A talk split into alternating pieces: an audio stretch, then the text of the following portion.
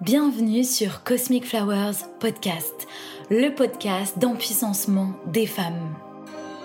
Je suis Hélène, fée des temps modernes, âme guérisseuse, coach et thérapeute énergéticienne spécialisée en libération émotionnelle. Mon intention à travers ce podcast est de t'aider à reprendre ton pouvoir personnel, à embrasser ta vulnérabilité, à prendre conscience de tes dons pour tomber en amour avec toi-même et devenir qui tu es vraiment. Alors prépare-toi à rayonner ton soleil intérieur. Alors, Noémie et moi avons eu quelques fous rires durant l'épisode. J'ai sincèrement hésité à les enlever, mais finalement, je les ai laissés parce que je pense que ça diffuse de la joie, de la légèreté et que c'est nice. Aussi, euh, je faisais du pet sitting à Perth en Australie lorsque j'ai enregistré cet épisode et la petite chatte, Bonnie, beaucoup trop cute, a adoré parler au micro, donc euh, tu l'entendras un petit peu aussi. Donc c'est parti, prépare-toi à recevoir des fleurs dans tes oreilles. Belle écoute. Hello Noémie, je suis enchantée de te recevoir sur Cosmic Flowers Podcast. Moi aussi, je suis ravie d'être là, merci de m'inviter. Euh, T'es la toute première femme, en fait, que j'ai souhaité inviter euh, dans ce podcast.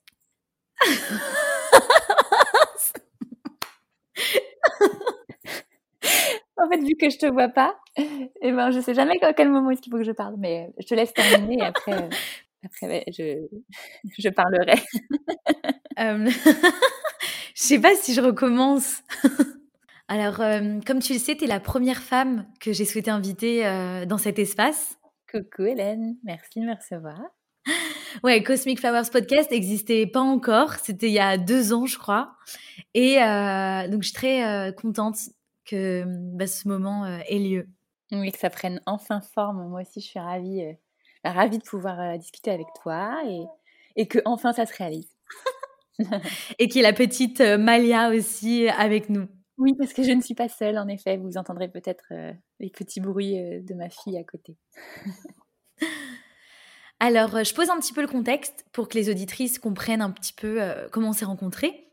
Donc, on a toutes les deux suivi le programme d'école pour les entrepreneurs du bien-être créé par Anne-Claire sauf que nous n'étions pas dans la même promo. Cependant, Anne-Claire, elle organise quelques fois par an des réunions Zoom pour qu'on se découvre les uns les autres. Et c'est ainsi qu'on s'est rencontrés. Tu m'as écrit un petit message euh, privé trop mignon en me disant que tu avais bien aimé mon énergie et on a décidé de se voir en vrai. Je crois euh, qu'on a fait une balade hein, dans la forêt. Mhm. Ouais, on a fait une petite rando. Ouais. voilà, on est parti faire une petite rando et là, ça a été un vrai coup de cœur. Moi, j'ai j'ai adoré ta douceur, ton, ton grand cœur, ton empathie. Et hum, on a eu plein de, de, de points communs en- en- ensemble, en fait. Enfin, la connexion pour la nature, la curiosité, euh, la passion pour les relations humaines, pour les émotions, la psychologie positive, la spiritualité. Enfin, on s'arrêtait plus de parler. On aurait pu marcher encore longtemps euh, en papotant. Je pense qu'on aurait eu toujours plein de trucs à se dire. Ouais, du coup, c'est ça. Ça a été le début d'une amitié et euh, je trouve que ces sujets, ils sont, bah, on, les évoque bien ensemble. C'est, beau, c'est profond et voilà, ça pourrait euh, inspirer euh, des femmes. Ouais, j'ai hâte de, de commencer à, à papoter parce que je sais. Enfin, déjà, je suis ravie que tu aies lancé ton podcast parce que justement, on en parlait depuis très longtemps. Et que je pense que tu as plein de choses aussi à, à offrir au monde et, et à donner aux gens. Et puis, euh, je suis ravie de pouvoir discuter de- du thème dont- qu'on va aborder aujourd'hui. Ouais. Donc, je t'invite euh, à te présenter à travers les mots que tu souhaites. Ok, alors, euh, donc je m'appelle Noémie. J'ai, à l'heure où on enregistre cet épisode, 37 ans. Je vis en région parisienne. Je suis une amoureuse de la vie, des gens en règle générale. Euh, j'aime beaucoup, enfin j'aime prendre soin des gens. Et je suis aussi ben, la compagne de mon, de mon chéri et l'heureuse maman d'une petite fille qui a à l'heure actuelle presque 5 mois. Et au niveau professionnel, j'ai été infirmière pendant plus de 13 ans dans différents services, et notamment en soins palliatifs, puisqu'on va, on va parler aussi de ça.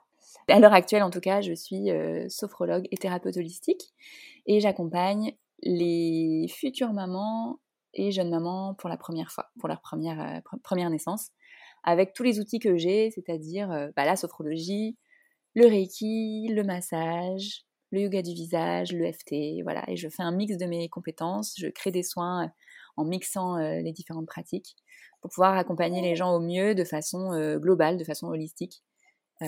Voilà, je crois que c'est à peu près tout. Ouais, ouais donc aujourd'hui, j'ai à cœur d'évoquer avec toi toutes les prises de conscience que tu as eues en accompagnant, en accompagnant des gens bah, vers leur fin de vie, vers la mort. Donc, tu as été infirmière pendant plus de 13 ans. Tu as développé de grandes qualités d'écoute, de patience et d'empathie mmh au contact de tes patients. Ouais, en tant qu'infirmière, de toute façon, je pense que c'est vraiment des, des qualités hein, enfin, je pense, pour être une bonne infirmière, c'est des qualités qu'il faut avoir de base dans tous les services. mais d'autant plus là, en soins palliatifs, où j'ai exercé pendant presque six ans. En fait, il y a eu une petite pause. j'ai exercé de 2012 à 2016. Ensuite, je suis partie en Australie, en Nouvelle-Zélande pendant 18 mois pour souffler un peu parce que bah, c'est quand même un service où émotionnellement c'est très fort. Et puis j'y suis, revenue de 2019 à 2021 mmh. de nuit cette fois, avec donc toujours dans le même service, mais de nuit les choses prennent encore une autre dimension. Bah, Est-ce que tu peux nous partager du coup les, les, découvertes que tu as faites, les prises de conscience que tu as eues à travers ces six ans en soins palliatifs et même peut-être bah, nous partager la différence entre de jour et de nuit Quelles ont été les différences? Alors, les prises de conscience, c'est vrai qu'on a pas, pas, mal parlé ensemble de tout ce qui est spiritualité et tout ça. C'est quelque chose. je, je m'y suis toujours intéressée. personnellement, j'ai été baptisée dans, dans l'enfance par mes parents. J'ai fait mon, vous entendez mon, bébé à côté. J'ai fait mon, ma, communion, ma première communion, tout ça. Mais euh, pour autant, la religion catholique, en tout cas, ne, m'a jamais vraiment euh, parlé plus que ça. Euh, par contre, la vie m'a donné différentes expériences qui me permettent de me dire, ok, j'ai une, spiritualité qui, ne rentre pas dans une case d'une religion particulière, mais je crois en quelque chose, en tout cas en, la, en vie après la mort, voilà, des choses comme ça. Et j'en reviens par rapport à mon expérience d'infirmière. En effet, je pense que ça, ça a joué par rapport aux événements que j'ai pu vivre avec mes patients.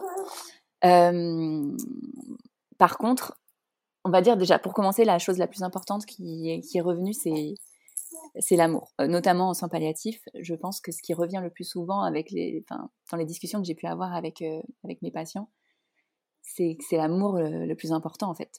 Être, être entouré, euh, vivre dans l'amour, vivre, faire des choses qu'on aime, être bien entouré des gens qu'on aime. Je pense que c'est une des choses qui ressort le, qui ressort le plus.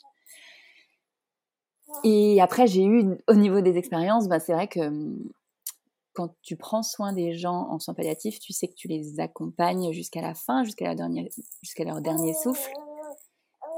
Et, oui, j'ai vécu euh, des, vrais accompagnements de fin de vie, des derniers moments, des derniers souffles avec ces patients-là, et donc des avant-après, c'est-à-dire euh, la personne est présente encore euh, dans son corps, même si elle est plus ou moins consciente et puis, euh, et puis ensuite, la, personne n'est plus présente. Et c'est euh, notamment grâce à ces expériences que je me suis vraiment rendu compte que le corps n'était qu'un véhicule et, que ce qui faisait la personne, c'était ce qu'on peut appeler l'âme, j'imagine, que c'était ce qui était à l'intérieur.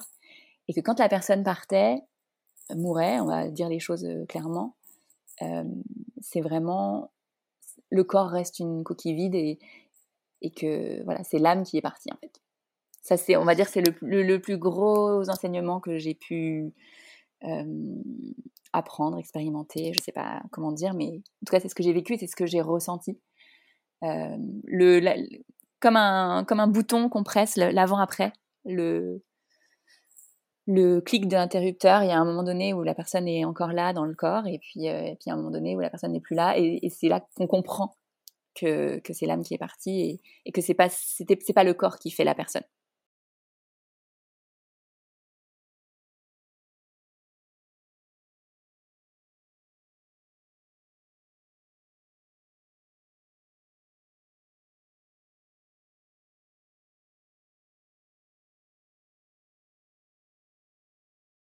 Bah, en fait, j'ai pu, par rapport à différents moments de, fin de vie et de, et de décès, c'est vrai que c'est pas évident à expliquer avec des mots et ça se vit, je pense.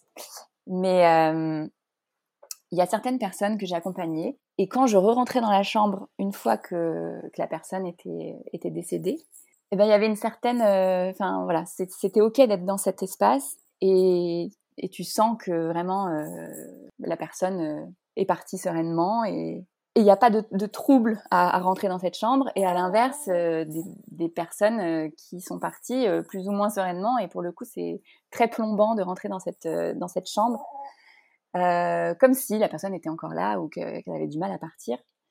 Ça, c'est vraiment que mon ressenti. Hein, mais, et en tout cas, c'est ça qui me permet aussi de toucher du doigt cette, euh, cette expérience, de me dire, OK, euh, il y, a, y, a, quelque chose derrière, en fait. Il y a, y a quelque chose derrière, y c'est pas possible, en fait, qu'il n'y ait, ait, rien, qu ait rien d'autre et que ça s'arrête comme ça. Après, j'ai eu d'autres expériences, notamment euh, enfants, mais qui n'ont pas de rapport avec le soin palliatif, mais je ne sais pas si, si, tu veux que j'en parle aussi. C'est plus dans, dans ce sens-là, en fait. Je, je, ne suis pas clairaudiente, clairvoyante.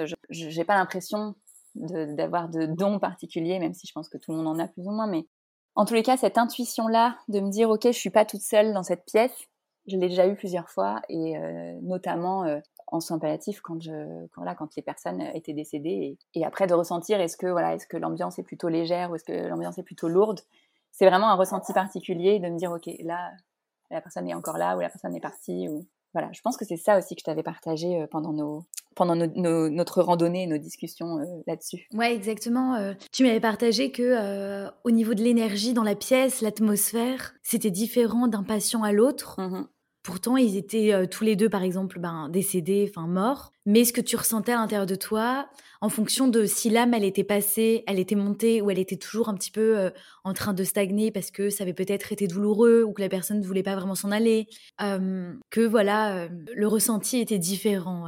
Alors après, tu vois, j'ai eu une lecture, j'ai lu pendant que j'étais en école d'infirmière, donc ça commençait à remonter un peu puisque je suis diplômée de 2008. Donc, euh, euh, j'avais lu un livre qui s'appelait euh, La mort est un nouveau soleil de Elisabeth Kubler-Ross, qui parle beaucoup des expériences de mort imminente, qui explique que en fait, quand une personne décède, elle reste l'âme, donc reste au-dessus du corps pendant quelques temps. Et j'ai toujours gardé ça en tête. Et en soins palliatifs, enfin en tout cas dans ce service où j'étais, quand les personnes décédaient, c'est nous qui nous occupions de la toilette mortuaire, et de l'habillement, de l'habillage, de l'habillement, je sais pas. en tout cas, d'habiller les gens, pour le coup, euh, avec les, vêtements que la, famille ou que la personne avait décidé de porter. Et hum, j'ai toujours gardé ça en tête de me dire, ok, en fait, la personne est là, au-dessus. Donc moi, j'ai toujours parlé à mes, à mes patients, euh, même morts. Mais en tous les cas, peu importe qu'il soit là, euh, il y, a quand même en effet cette sensation d'énergie de me dire ok là c'est lourd ou là c'est léger, là c'est ok, c'est-à-dire que la personne est, elle est même si elle est là, elle est, elle est plutôt euh, paisible et là ça l'est moins. Voilà, c'est vraiment une histoire de sensation à l'intérieur du corps et d'énergie en effet. Mais j'ai pas, tu vois, ce que je disais, j'ai pas vu. Euh, enfin, j'ai perçu quand même des choses quand j'étais de nuit, mais alors après, est-ce que c'est mon esprit Voilà, je, je, reste quand même toujours un peu critique sur mmh. sur mes ressentis peut-être que je me fais pas assez confiance. Mais voilà, c'est vrai que de nuit, j'ai peut-être vu des choses passer, des ombres, je sais pas. Après, on y croit, on n'y croit pas, peu importe. Mais euh, ça prend, en effet, tu parlais de la différence entre le jour et la nuit, ça prend aussi une dimension, euh, mmh. une dimension autre. Et d'ailleurs, les gens, je trouve, en termes de, statistiques, il faudrait voir les gens partent plus, euh, décèdent plus la nuit que le jour. mais il y a vraiment un horaire où moi j'ai eu énormément de décès. J'ai dû prendre en charge énormément de gens et d'accompagner énormément de gens pour leur dernier souffle euh, en fin de nuit aux alentours de 4, 5 heures, 6 heures du matin des fois. Comme si, je sais pas, comme s'ils attendaient, euh, enfin c'est certainement mon interprétation, mon interprétation, mais comme s'ils attendaient euh, la fin de la nuit pour, mmh. le petit jour, tu vois, pour partir, à, creuser. Hyper intéressant. Mmh. Et il me semble que tu m'avais aussi parlé du toucher empathique, c'est-à-dire quand quelqu'un était sur le point de partir, mais voilà, ça se passait pas vraiment. Il me semble que tu m'avais dit que tes collègues t'appelaient en mode Noémie, Noémie, on a besoin de toi, et que tu allais pratiquer le toucher empathique et que la personne, c'est bon, elle partait. Alors en fait, ça, ça m'est déjà, ça m'est arrivé plusieurs fois. Il y a le toucher empathique, et c'est drôle parce que tu parles du toucher empathique parce que c'était le sujet de mon mémoire de, en tant qu'étudiante infirmière. Le toucher empathique en fin de vie. Donc, tu vois, c'était, inscrit, entre guillemets, dans mon histoire. J'ai pas commencé en soins palliatifs et pour autant, j'ai, fait mon mémoire là-dessus. Et donc, je suis arrivée au soins palliatifs plusieurs années après. Mais euh, donc, pour en revenir à ça, en fait, euh, c'est vrai que mes collègues avaient l'habitude, notamment surtout de nuit, hein, je pense, parce que ça a pris encore une différence. On est une plus petite équipe la nuit. Euh, je pense que mes collègues avaient remarqué que quand je parlais, alors il y avait le toucher, hein, parce que j'aime beaucoup prendre les mains des gens et tout ça, être en contact. je me suis toujours dit que ça rassurait. après, voilà, les gens n'étaient plus forcément en capacité de me dire si oui ou non ça les rassurait, mais bon, je faisais un peu aussi euh, en fonction de mon ressenti. Mais en tous les cas, je leur parlais et euh, on va dire que quand des gens étaient là et n'en finissaient pas de mourir, parce que ça arrive hein, qu'il y ait des gens qui, soient inconscients et qui, on pense qu'ils vont partir euh, d'une minute à l'autre et en fait ça dure deux jours, trois jours, cinq jours, une semaine, quinze jours. On est impressionné des capacités du corps à rester, pour euh, je ne sais quelle raison. Euh, on peut aussi creuser et on pourra en discuter de ça. Euh, des gens qui, qui ont une certaine force mentale et qui finalement restent et s'accrochent à la vie. En tous les cas, voilà, on avait remarqué que quand je parlais à certains patients, finalement, ils se décidaient à, à, partir et à lâcher prise sur cette vie. et donc oui, c'est arrivé à plusieurs reprises que mes, que mes collègues me disent, bon, tu veux pas venir parler à, à mon patient? Et voilà, je me retrouvais au chevet euh, de ces personnes à leur dire. Euh, enfin, je peux te parler, partager une expérience, euh, enfin, une, un souvenir vraiment précis peut-être. Ouais, vas-y. c'était une, c'était une, une, femme qui, qui ne parlait pas français. je me souviens plus de quelle nationalité elle est. Elle était peut-être russe ou quelque chose comme ça. En tous les cas, elle parlait quand même anglais. Et il y avait peu de personnes qui parlaient anglais dans le service, mais bon, moi, j'ai vécu en, Australie, en Nouvelle-Zélande, pour le coup, je, parle anglais. Donc, je m'occupais souvent d'elle. Et c'était une patiente qui n'était pas, à l'époque où euh, elle était euh, encore consciente, c'était pas une patiente facile. Euh, on était souvent dans le conflit. voilà, pas la prise en charge n'était pas forcément évidente. Et cette dame était seule. Euh, elle avait un fils, mais avec qui il y avait des... Pareil, euh, je ne sais pas ce qui s'est passé dans leur vie, en tous les cas, elle n'était plus en contact avec son fils, qui lui habitait à Londres. Et malgré le fait qu'il sache que sa maman euh, allait mourir, il n'est jamais venu. Et voilà, chacun a, ses raisons, et il avait certainement ses raisons de, de, ne, pas, de ne pas venir. En tous les cas, cette personne, donc elle restait un moment hein, avec nous quand même, je pense qu'elle a dû rester au moins euh, un mois et demi, deux mois, euh, donc tout à fait consciente. voilà, on l'a pris en charge comme tous les autres patients. Et puis, et puis il y a des phases hein, dans, la fin de vie, au moment où les gens commencent à, je vais dire commencent à mourir, mais en fait, des fois tu commences à mourir bien avant, mais il y a vraiment un processus de, de, fin de vie où tu sens que la personne va mourir dans quelques jours, quelques semaines. Des signes, euh, des signes d'aggravation, que ça soit au niveau de la conscience, que ça soit au niveau de la respiration, de l'encombrement, euh, de la coloration de la peau. Enfin voilà, il y a pas mal de, signes euh, qu'on surveille. Et cette, cette dame, donc, avait ces signes. Donc, au niveau de la conscience, elle était plus vraiment là. Je pense que voilà, les gens sont dans un entre-deux. En tout cas, c'est mon ressenti. C'est comme ça que j'ai pu l'expliquer aux familles que j'ai rencontrées j'ai l'impression que, que les personnes sont dans un entre-deux, comme s'ils se préparaient à partir et qu'ils étaient quand même encore un peu là. Donc moi, je me suis toujours dit voilà, que j'allais leur, parler en tous les cas et qu'ils m'entendaient. Donc cette femme était là. elle avait vraiment des signes, pour le coup, de fin de vie très intenses. Et puis elle est restée comme ça pendant, je sais pas moi, je pense 15 jours, 3 semaines. Et c'est là qu'on disait qu'elle n'en finissait plus de mourir. C'était juste impressionnant de me dire, bah, tous les jours, mes collègues me disent, est-ce qu'elle est toujours là? Oui, bah oui, elle est toujours là. Et c'était fou, en fait, de me dire, OK, elle, s'accroche, en fait. Et je me suis dit, je me suis toujours dit peut-être qu'elle s'accroche par rapport à son fils, je ne sais pas, vu qu'elle l'avait pas revu. Donc cette nuit-là, ça faisait déjà deux nuits d'affilée que, que, j'étais de garde.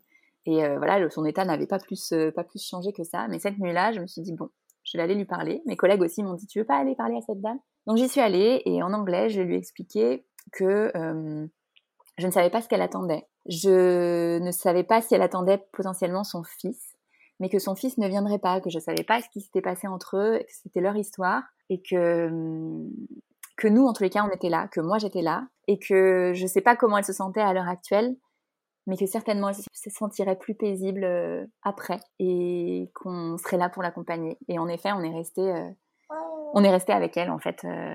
Euh, bien évidemment, on a dû aller s'occuper aussi d'autres patients entre temps, mais on venait vraiment surveiller cette chambre et cette patiente euh, euh, très très très souvent euh, toute cette nuit et, j'étais là pour son dernier souffle et, elle est partie cette nuit-là. Ça c'est vraiment un souvenir qui m'est resté parce que c'était une dernière, dernière personne que j'ai j'ai accompagnée, mais j'en ai eu plein d'autres en fait, des gens comme ça. Donc en fait, le soir où tu es venu lui parler en lui expliquant que son fils, il viendrait pas et que toi, tu étais là pour elle, mmh c'est cette nuit-là qu'elle est partie. Et qu'elle pouvait y aller en fait. Ouais, qu'elle pouvait, qu'elle pouvait y aller, qu'elle pouvait partir, qu'ils ont le droit en fait de partir. Et je pense qu'il y a beaucoup de gens qui ne s'autorisent pas mmh. à. En tout cas, moi j'avais beaucoup de patients qui ne s'autorisaient pas à lâcher prise et à, partir en fait. Pour quelle raison Je sais pas. Je pense que c'est vraiment euh, personnel euh, euh, à chacun. Est-ce que c'est, je sais pas, est-ce que c'est un secret de famille? Est-ce que c'est quelqu'un qu'ils n'ont pas vu? C'est vraiment, je pense, propre à chacun. En tous les cas, cette femme, peut-être que c'était pas ça. Moi, j'ai juste lancé l'idée à me dire, bah voilà, peut-être que c'est votre fils que vous attendez si c'est votre fils, il viendra pas. Mais, euh, mais en tous les cas, nous, on sera là et, et vous avez le droit de partir. Donc j'imagine euh, que tu développes, tu vois, des, des rapports euh, différents mmh avec les patients. Donc je pense que parfois, forcément, tu as plus d'affinité avec certains patients et un petit peu moins avec d'autres. Hein. C'est, la vie normale, en fait. On a ça avec chaque humain. Et comment, comment tu le vis quand il y a un patient que, avec qui tu avais de l'affinité qui décède et en fait c'est toi qui vas euh, bah, procéder à toute la suite. Tout à l'heure tu parlais d'habiller la personne, même de la faire il me semble un petit peu euh, plus jolie pour pas que les, les proches soient, soient choqués quand ils la voient. Choqués. Mmh ouais. Comment euh, comment t'appréhendes t'as appréhendé tout ça? Alors en effet t'as raison. Je pense que mais ça c'est humain. Hein, on n'a pas les mêmes les mêmes relations avec tout le monde, que ça soit hors, du monde professionnel. Et, euh, en tant qu'infirmière, bah, ça, s'applique pareil, c'est-à-dire ça, ça n'empêche pas que je restais tout à fait professionnelle et que je faisais des soins euh, euh, de qualité à mes autres patients, mais en effet, il y a des, gens avec qui tu accroches plus que d'autres. Et, c'était aussi mon cas dans mon poste en tant qu'infirmière en, soins palliatifs. Et quand la personne part, alors soit j'ai pu lui dire au revoir parce que je sentais les choses arriver et que la personne, par exemple, euh, mourait euh, sur un de mes repos. Euh, et d'ailleurs, je pense que, enfin, non, j'allais dire, j'allais dire, je pense que je préférais quand la personne partait sans moi, mais en vrai, c'est, c'est, c'est, pas vraiment, c'est pas vraiment le cas. Ça dépend vraiment des, des moments. Il y a des fois où j'étais vraiment contente de pouvoir être là jusqu'au dernier souffle pour cette personne-là avec qui j'avais eu un lien particulier. Et il y a des fois où je me dis c'est peut-être finalement pas plus mal que je, n'ai pas été là parce que parce que finalement ça aurait été trop dur. Euh, et même si on essaye justement, euh, enfin on reste professionnel et on a cette, euh, cette limite, voilà, comme, comme on a quand même un, un lien un peu particulier à certaines personnes, bah, on est touché, on est humain, et moi je m'autorisais quand même à, à, pleurer simplement. Alors pas forcément pleurer en face de la famille, enfin voilà, c'est pas la même tristesse. Par contre, ça m'est déjà arrivé d'avoir les larmes aux yeux face à une famille et, et ça m'a jamais posé souci d'ailleurs de le, de le faire ou de montrer ma, vulnérabilité. Euh, j'ai toujours eu, entre guillemets, des bons retours de la famille qui, justement, finalement, appréciaient, euh, sentaient que leurs proches avaient été appréciés et trouvaient ça euh, euh très émouvant. Et enfin, j'ai toujours eu des très bons retours là-dessus et justement, les gens, je pense, apprécient le fait que qu'on soit, euh, on est professionnel, mais on est aussi humain, en fait. Donc, euh, bah, je gérais euh, plus ou moins. Voilà, il y a des fois où j'arrivais à ne pas du tout pleurer et, et, c'était ok. Et puis il y a des fois où j'avais besoin en fait d'avoir un petit moment à moi, donc de m'isoler un moment et puis de me dire ok, de lui dire au revoir en fait. Et souvent, je prenais le temps de toute façon. Si par exemple la personne était, était décédée la nuit et que moi j'arrivais le matin, j'ai toujours pris un temps pour aller lui dire au revoir. D'ailleurs, on appelle ça l'adieu au visage pour faire le deuil, même si j'ai pas, même si moi en tant que professionnelle, j'avais pas un travail de deuil immense à faire. Pour les familles, j'ai toujours recommandé de que la personne aille voir en fait son proche. après, c'est c'est la liberté de chacun. Je, je peux aussi comprendre qu'il y a des gens qui veulent garder un souvenir de la personne et ne pas aller la voir, ne pas aller voir le corps, mais on appelle ça l'adieu au visage et c'est reconnu pour faire partie du processus de deuil et pour faciliter le deuil, de vraiment voir la personne décédée. je me suis un peu éparpillée. Il me semble que c'était.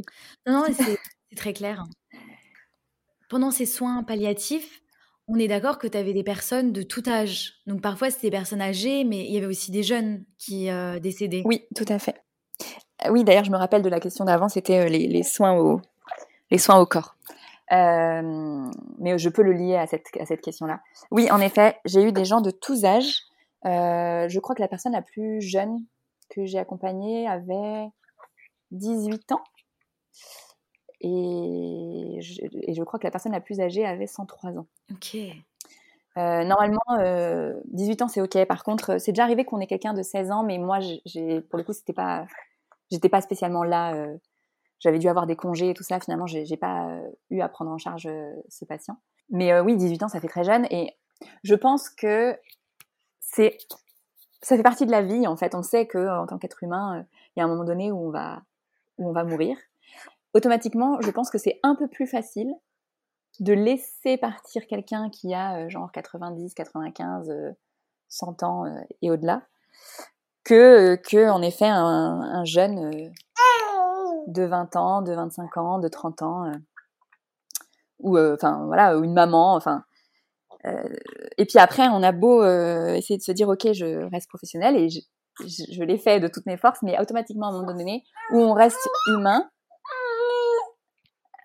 pardon, il y a une petite coupure bébé, où on reste humain et en fait on se euh, projette inconsciemment à se dire bah voilà, elle a presque mon âge ou alors euh, elle a euh, un an de plus que moi ou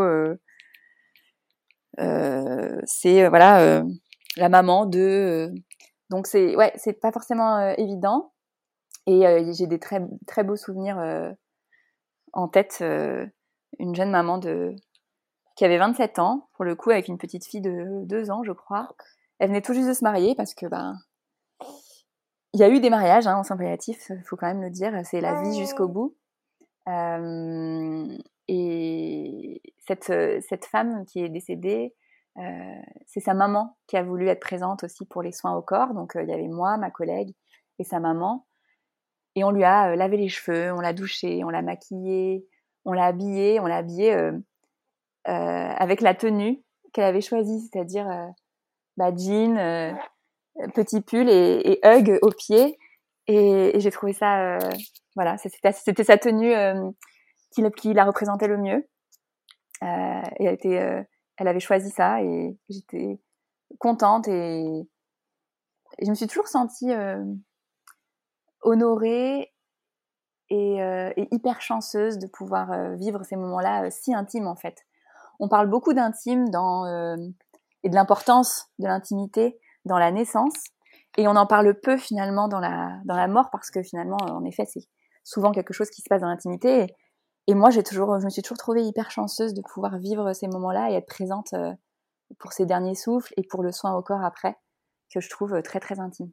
Ouais, Waouh En fait, c'est euh, tout à l'heure, donc avant euh, qu'on commence à enregistrer, tu me partageais euh, comment s'était déroulé ton accouchement et que justement, bah, c'était ton chéri qui avait touché pour la première, enfin le premier touché, c'était les mains de ton chéri sur ta petite fille Malia. Et je trouvais ça hyper intime, hyper beau, enfin magnifique, sachant que bah voilà, elle était dans ton ventre.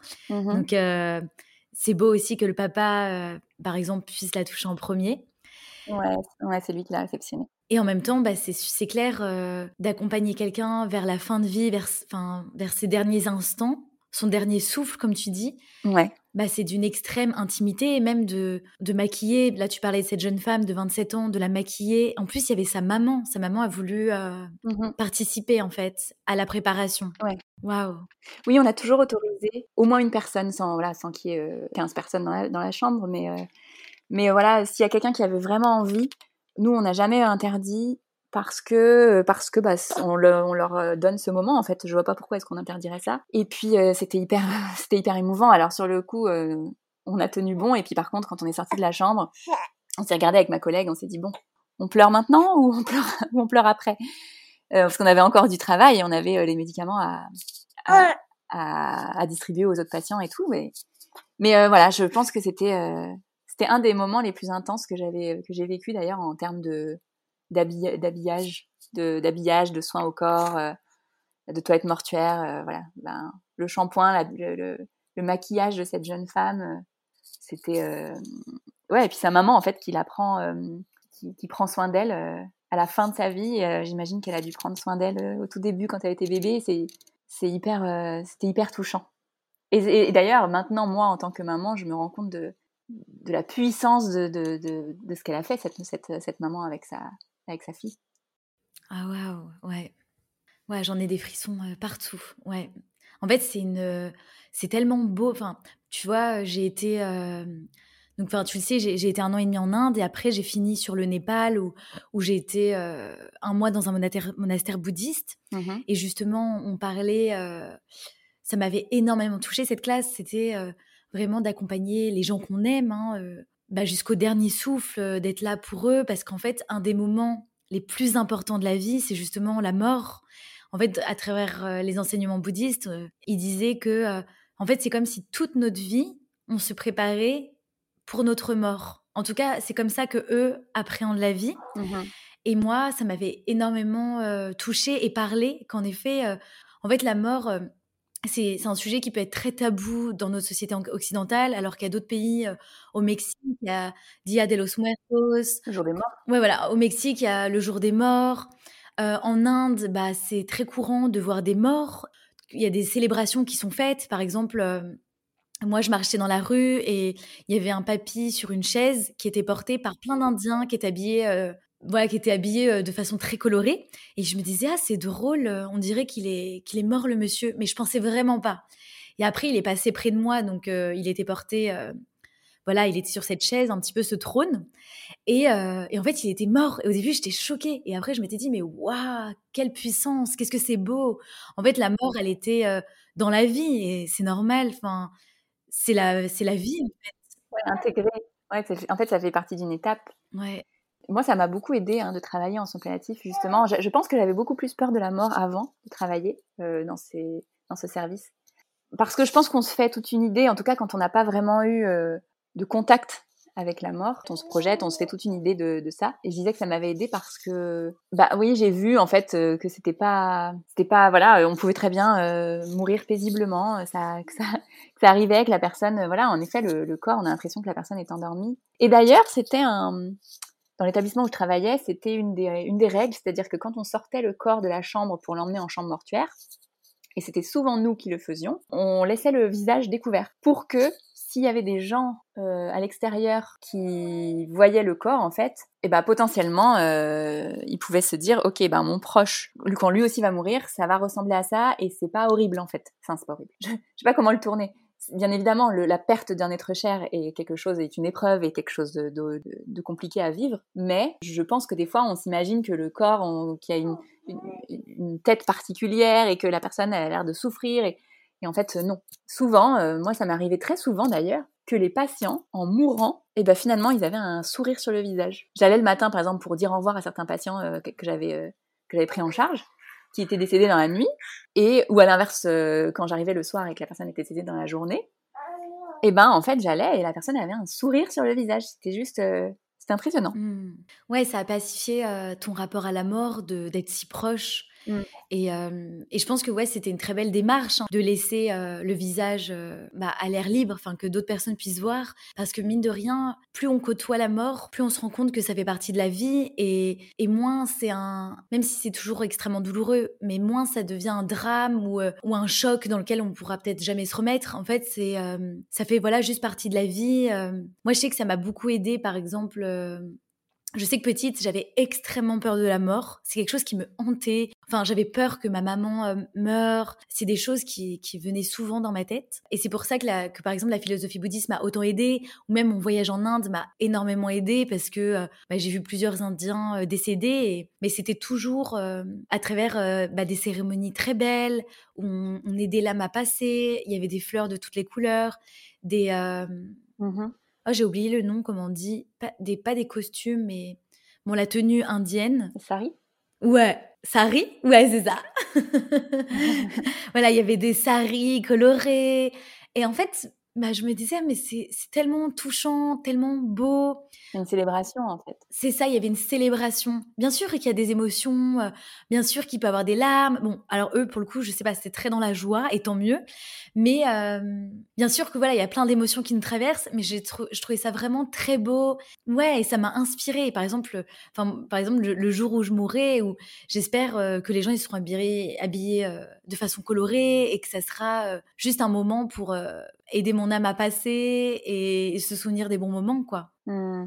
Ouais, je pense que je pense qu'on n'en parle pas encore assez de la de la mort, clairement. Après, je pense vraiment aussi que les, que les croyances de chacun, toi au niveau de, tu t'es peut-être retrouvé dans tout ce qui est euh, bouddhisme justement, et moi je me retrouve beaucoup dans tout ce qui est réincarnation. En tout cas, ça me parle, et ça, ça m'aide aussi à avoir moins peur de la suite. Je crois au tout ce qui est vie antérieure, donc au fait qu'on peut potentiellement aussi euh, retrouver euh, des âmes avec qui on a eu une, relation particulière, et si on a très envie de les retrouver, eh ben potentiellement on se retrouvera dans une prochaine vie. Ça, c'est pareil, ce ne sont que des croyances personnelles, mais je pense que ça, par exemple, ça m'aide aussi énormément. Et et je ne pense pas avoir développé ces croyances pour me rassurer, mais plutôt que j'ai développé ces croyances par rapport à ce que j'ai pu vivre, à ce que j'ai pu expérimenter, et là, à ce moment-là, ça me rassure. Parce que oui, en effet, tu peux te poser la question de dire, bah finalement, peut-être que je me plonge dans la religion ou je me plonge dans tel truc pour me rassurer par rapport à la mort. Je me suis déjà posé la question et remise en question là-dessus. Mais je pense vraiment que par rapport à ce que j'ai pu vivre, ressentir, bah à ce moment-là, ouais, je me dis, ok, bah ça, ça me parle. Pareil, si tu regardes un peu euh, même les documentaires sur tout ce qui est euh, euh, vie antérieure des, des enfants qui finalement peuvent te raconter des choses. C'est pas moi, j'avais vu pas mal de reportages là-dessus. Alors on dévie un peu sur les soins palliatifs, mais pour le coup je trouvais ça intéressant. Des enfants qui n'ont aucune connaissance de base hein, sur tout ce qui est par exemple avion, avion de guerre et tout ça, et en fait, le gamin, à, à 5 ans euh, ou à 4 ans, il est obsédé en fait par les avions. Il t'explique à quel endroit l'avion s'est craché, la guerre, nanana. Et finalement, quand tu fais des recherches, tu te rends compte que, euh, bah, en effet, il y a bien, un, il y a bien un avion qui s'est craché à tel endroit, euh, que que la personne s'appelait comme ça et, et le et l'enfant s'appelait pareil. Enfin bon, il y, a, vraiment des. Je pense que quand tu fais un peu des recherches et que tu que tu sors de ce truc aussi toujours très cartésien à vouloir tout tout tout tout tout expliquer, et ben en fait finalement tu te dis ok, il y a peut-être peut-être autre chose après la vie. C'est peut-être aussi une vie après la vie en fait, parce que là on parle toujours de mort, de mort, de mort. Oui, mais je pense vraiment que c'est, en tout cas moi je vois ça comme une porte sur autre chose. Ouais, je pense qu'il y a, un, ça me parle cette histoire. Il y a, il me semble, un, documentaire sur ça. Je crois que c'était une famille chrétienne mmh et le petit garçon était immobulé par les avions et c'était très précis. Je crois il disait même la localisation. Enfin, du coup, le papa s'était renseigné parce que ça perturbait un petit peu la famille.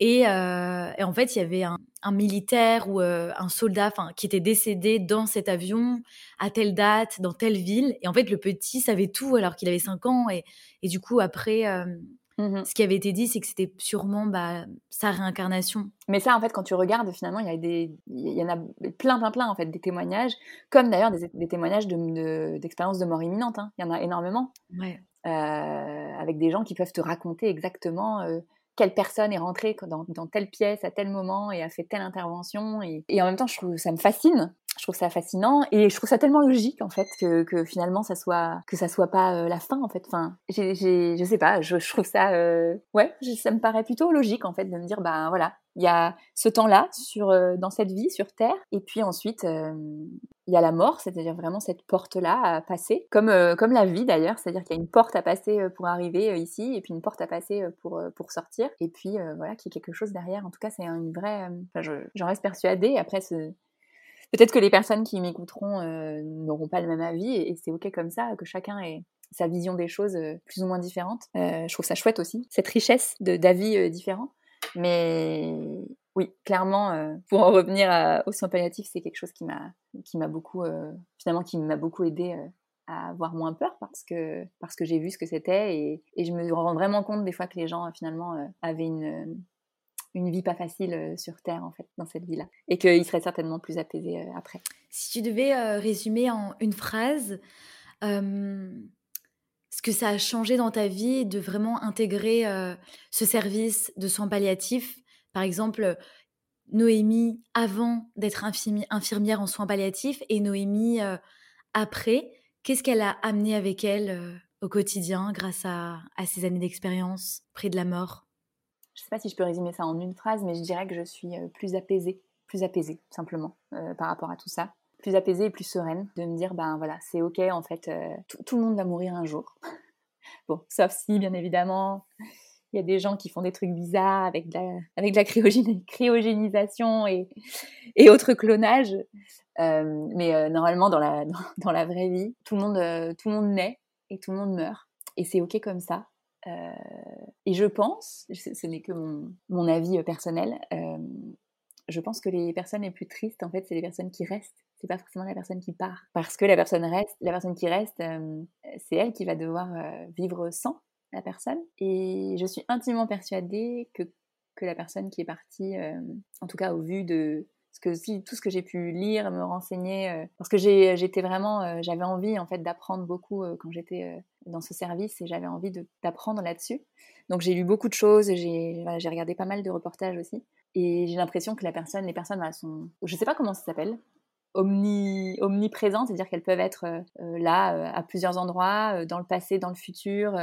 quelque chose de très difficile à comprendre en termes de timeline pour, pour nous, êtres humains mais j'ai l'impression que, les gens sont beaucoup plus, euh, voilà, sont plus connectés euh, à ce qu'on appelle le grand tout, à, l'univers, à la nature, euh, puis voilà, sont beaucoup plus apaisés que qu'avant dans leur vie.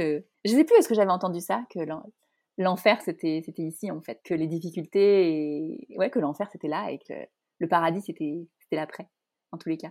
Ouais, ça me fait penser à, bah, au Near Death Experience, donc les expériences de mort imminente souvent, les personnes qui expérimentent ça, bon, déjà, je vais expliquer ce que c'est. C'est quand, bah, pendant quelques secondes, même peut-être quelques minutes, une personne. quelques minutes, hein, ouais, ouais, Quelques minutes, ouais. Oh, peut-être que tu expliqueras même mieux que moi. Non, non, mais tu.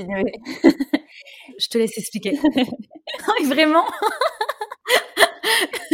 voilà, sens de mort imminente, oui, en effet, c'est des gens qui sont, qui sont morts euh, officiellement pendant, euh, pendant plusieurs minutes mmh. et, qui, euh, et qui reviennent à la vie. Qui reviennent à la vie et c'est des, des, gens qui, témoignent en fait de ça. Et souvent, il y a les mêmes choses qui reviennent, c'est-à-dire un grand tunnel de lumière blanche. les gens sont accueillis par de l'amour et alors soit par des gens de la famille, des gens qui sont déjà partis avant ou simplement d'autres âmes, enfin je sais pas comment est-ce qu'on peut les appeler, mais d'autres personnes ou d'autres âmes qui sont parties, pas forcément connues, mais en tous les cas aimants beaucoup de légèreté et surtout normalement, en tout cas dans les dans les choses que dans les témoignages que j'ai pu euh, lire, c'est des gens qui sont au-dessus de leur corps, qui voient la scène, qui voient leur corps, qui eux se sentent hyper légers hyper bien et qui voient euh, voilà euh, qui voient le, les gens arriver potentiellement les secours si c'est un accident par exemple. Et ensuite eh ben qui retournent dans leur corps. Et là d'ailleurs il y a beaucoup de gens qui ont beaucoup de mal à, à revenir en fait dans leur corps. C'est-à-dire qui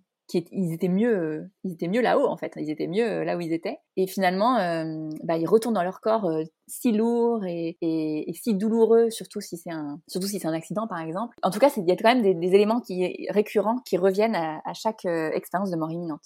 Et ça, je trouve ça bah, pareil, je trouve ça fascinant et je trouve ça dingue. Et j'ai l'impression que la parole s'ouvre de plus en plus et qu'il y a de plus en plus de, personnes qui osent témoigner de ça. Et je trouve ça top. Mmh. Ouais, merci.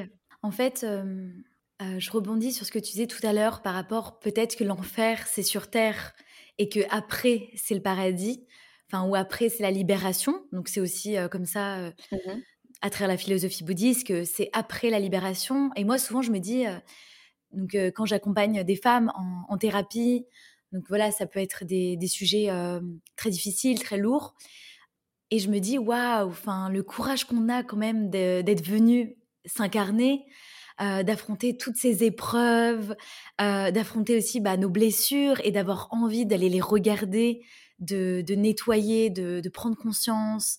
Et en fait, je me dis, waouh, enfin, on fait du bon taf, quoi. Genre, waouh. Et vraiment, ça me parle quand tu dis. Euh, alors bien sûr, il y a plein de moments magiques sur. Euh, heureusement, enfin, il y a plein de moments magiques qu'on vit sur Terre. Voilà, que ce soit un regard, un sourire, un baiser, une naissance, des rires, enfin, le soleil, tout plein de choses.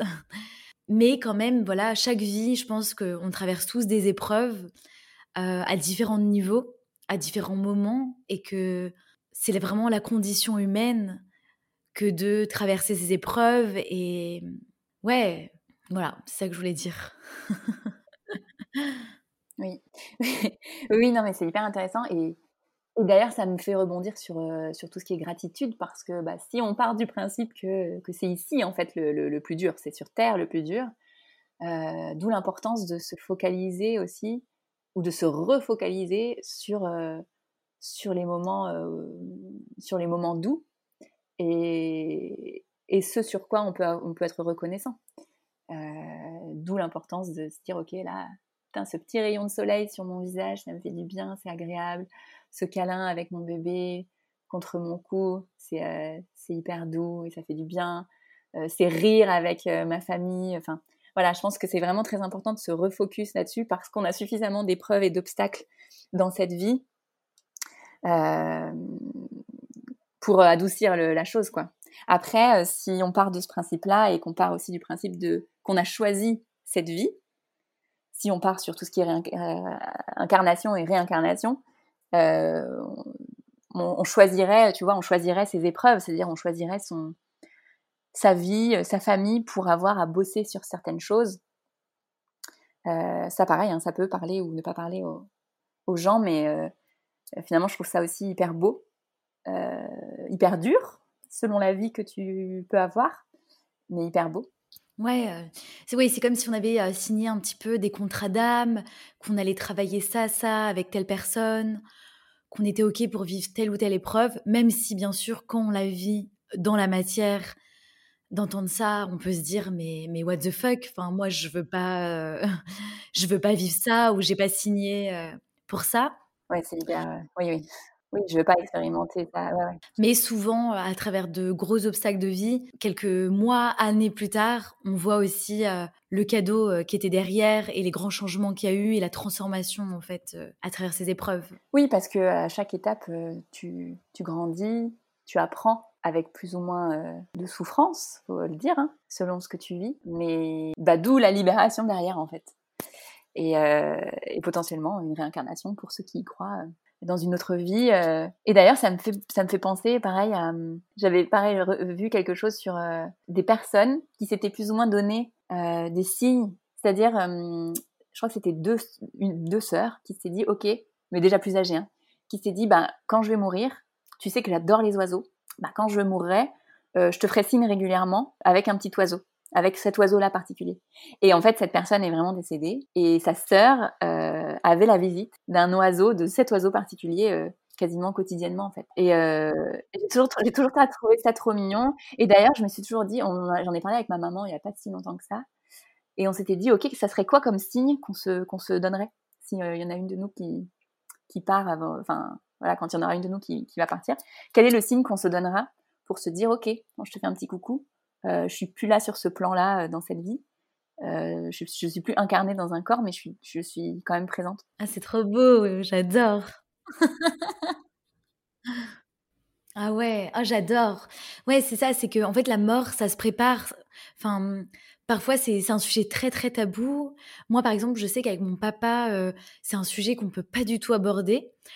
Et en fait, moi, je me dis, mais waouh, mais c'est trop beau aussi de, préparer sa mort, de dire, ah bah, moi, il y a telle musique qui me fait trop kiffer, je voudrais euh, qu'elle passe, ou bien je veux qu'on mette mes cendres euh, dans la mer à tel endroit, ou bien je veux qu'on plante un arbre, ou bien, euh, bah, moi, ma façon de communiquer avec toi, si je pars avant toi, bah, ce sera à travers, voilà, un oiseau, ou à travers une fleur. Et je, trouve que c'est aussi bah, la magie de la vie, en fait. Bah, ouais. Et puis là, pour le coup, là, en, parlant euh, d'ailleurs déjà rien que de la préparation, ça enlève mine de rien un poids à la famille qui reste. Hein. Je l'ai vu moi justement pour le coup en, soins palliatifs.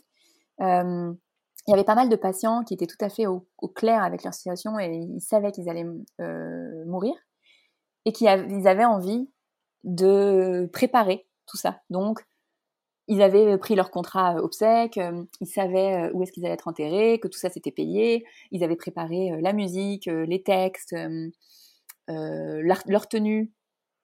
Et, ça a enlevé en fait un poids énorme à la famille qui a déjà la perte à gérer et la tristesse. ben en fait, ils ont plus à gérer et surtout ils savent que c'est quelque chose, voilà, que la personne c'est la personne qui a choisi en fait. Donc euh, pareil, je trouve ça, je trouve ça top de pouvoir préparer euh, ça. Et, en effet, après, ça, tu peux aller encore plus loin en, en te disant, bah ouais, potentiellement, euh, comment, comment je te ferai coucou, quoi. Ouais. Bah oui, c'est ça, en fait, c'est qu'il y a tellement à gérer déjà émotionnellement, à, à ressentir, à, il y a, le choc, le déni, euh, toutes les émotions euh, perturbatrices qui nous traversent. Donc je me dis waouh, euh, si en plus il faut tout tout préparer. Mais bon après ça c'est aussi on, choisit pas quand est-ce qu'on meurt. Enfin peut-être qu'au niveau de l'âme on choisit bien sûr, mais je veux dire en tant que nous humains on se dit pas bah je vais mourir demain. On, ne sait jamais le jour où on mourra ça sera aujourd'hui et peut-être qu'on ne savait pas. Mais c'est clair que quand on peut préparer, je trouve que c'est une, belle chose à faire, même pour soi-même et pour les autres. Oui. Et après, tu disais, on ne sait pas. Ah oui, c'est vrai, il y a plein de fois où finalement on ne sait pas quand est-ce qu'on va mourir. Par contre, pour les gens qui, par exemple, ont des longues maladies, comme bah, la plupart des patients que j'ai pu accompagner, c'est des gens qui avaient des, cancers, hein, sur, on va dire, 80% des, des patients.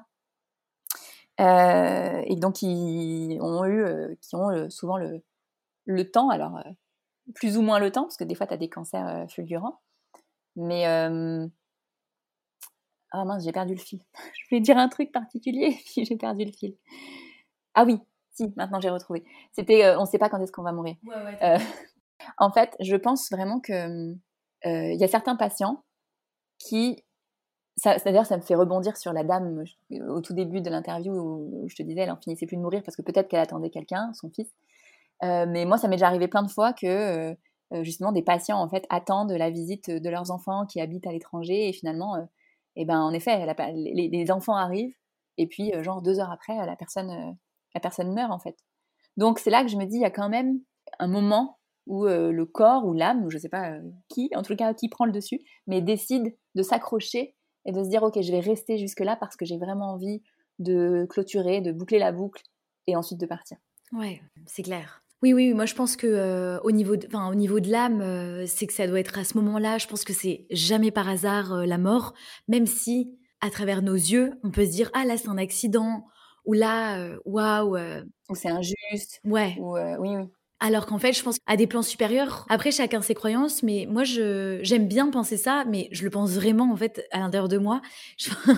Je, pense qu'à des plans supérieurs, euh, voilà, c'était euh, entre guillemets le moment parfait, ou c'était euh, qui avait besoin d'être vécu pour en tirer des enseignements sur terre. Ça a été vécu et que là, c'est la fin. Ou peut-être parfois aussi, je me dis, c'est peut-être que la mission qu'on avait, on, est peut-être trop à côté. Et du coup l'âme elle n'a pas forcément envie de rester. Et du coup euh, il y a une fin qui euh, qui se produit. Oui et puis euh, bah après voilà on parlait d'injustice surtout tu vois quand on parle d'enfants et tout ça. Et en effet c'est hyper dur à vivre. Je veux dire je ah ouais. tu perds ton enfant qui a quelques mois ou quelques semaines ou quelques années. Enfin c'est horrible même hein, j'imagine perdre dire que ton enfant parte avant toi, c'est horrible. clairement, je sais que ça doit être hyper, hyper dur à vivre. Mais au fond de moi, j'ai aussi cette croyance de me dire, ok, ben en fait, chacun a une mission et bah, si tu pars, c'est que en fait ta mission, tu, tu l'as accomplie en fait. Peu importe, est-ce que c'était peut-être ta mission, c'était peut-être pour faire évoluer tes parents, est-ce que c'était pour faire, enfin voilà, je je je sais pas à chaque situation, il faut regarder chaque situation, mais malgré le fait que ce soit hyper douloureux, je suis aussi intimement persuadée que, quand on part et quand on meurt en fait, bah c'est que la mission était la mission est validée en fait, la mission est, finie et puis bah il faut repartir ailleurs, euh, il faut être donc se libérer, aller ailleurs et puis peut-être après repartir euh, sur une nouvelle vie pour, euh, pour avoir une nouvelle mission. Mmh. Ouais, donc on arrive à la fin de l'épisode. En fait, c'est assez drôle parce que j'avais très envie de parler avec toi du deuil, de la mort, parce que c'était nos premières conversations ensemble que, que j'avais adorées. Et, euh, et j'aimerais bien en fait te réinviter sur le podcast et la prochaine fois parler de tout ce qui est lié euh, bah, à l'entrée sur Terre, à peut-être euh, l'accouchement, la naissance. Donc euh, voilà, on, on l'a fait dans ce sens-là. Ouais. Mais ce serait avec plaisir, mais c'est vrai que c'est rigolo parce que même au niveau de moi, de mon cheminement professionnel, j'ai commencé par vouloir accompagner les femmes. Et là, avec la grossesse, ça m'a vraiment donner l'envie de me recentrer sur toute la période grossesse et, postpartum pour les premières naissances. Et j'ai vraiment l'impression d'avoir, euh, voilà, d'être d'un bout à l'autre de la vie en fait, avec le côté naissance et puis, et puis avoir expérimenté tout ce qui était soins palliatifs. Voilà, le début et la fin.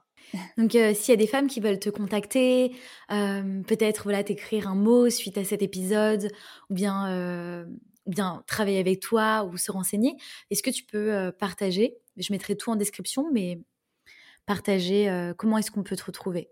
Oui, bah, on peut me retrouver sur Instagram, c'est là où je suis le plus, euh, le plus présente. Donc c'est noémie.at, mais H-A-T-E. Le petit E ne s'affiche pas sur Instagram. Et sinon sur mon site internet www.noemiat.com. et puis après par mail, tout est noté sur mon Insta ou, sur mon site, euh, sur mon site internet. Et avec plaisir d'échanger euh, avec vous.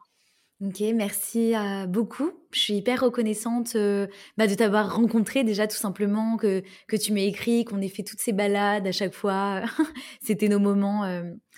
Et reconnaissante qu'on puisse parler de sujets qui voilà, sont parfois tabous, mais je pense qu'il y a vraiment besoin de démocratiser ces sujets qui peuvent faire beaucoup souffrir, alors qu'au final, bien sûr, c'est douloureux, mais voilà, on passe tous par là et on passera tous euh, par là. Que ça soit de dire au revoir à quelqu'un qui nous est cher ou, euh, ou bien voilà notre propre mort. Mmh ben, merci d'ouvrir la parole sur ces sujets-là et je pense en effet que c'est hyper important euh, bah, de, parler de ces sujets qui sont encore tabous en 2023 et de libérer, libérer la, parole. Donc merci de m'avoir invité et, moi aussi je suis très reconnaissante que tu fasses partie de ma vie et qu'on ait pu se, rencontrer. Et, c'est très chouette. Et je, je, suis très heureuse de, de tout ce que tu entreprends. Voilà, j'avais envie de le dire aussi. Merci beaucoup, beaucoup. Je te fais euh, plein de gros bisous et à très vite. À très bientôt. Au revoir. Un grand merci pour ton écoute. Si tu as adoré ce podcast et que tu souhaites me soutenir et m'aider à diffuser mon message, je t'invite à t'abonner, me laisser 5 étoiles lumineuses sur Spotify ou Apple Podcast et un mot doux d'amour. Ou bien tag-moi en story Instagram en me mentionnant at cosmic.flowers. Je t'embrasse et je t'envoie du soleil.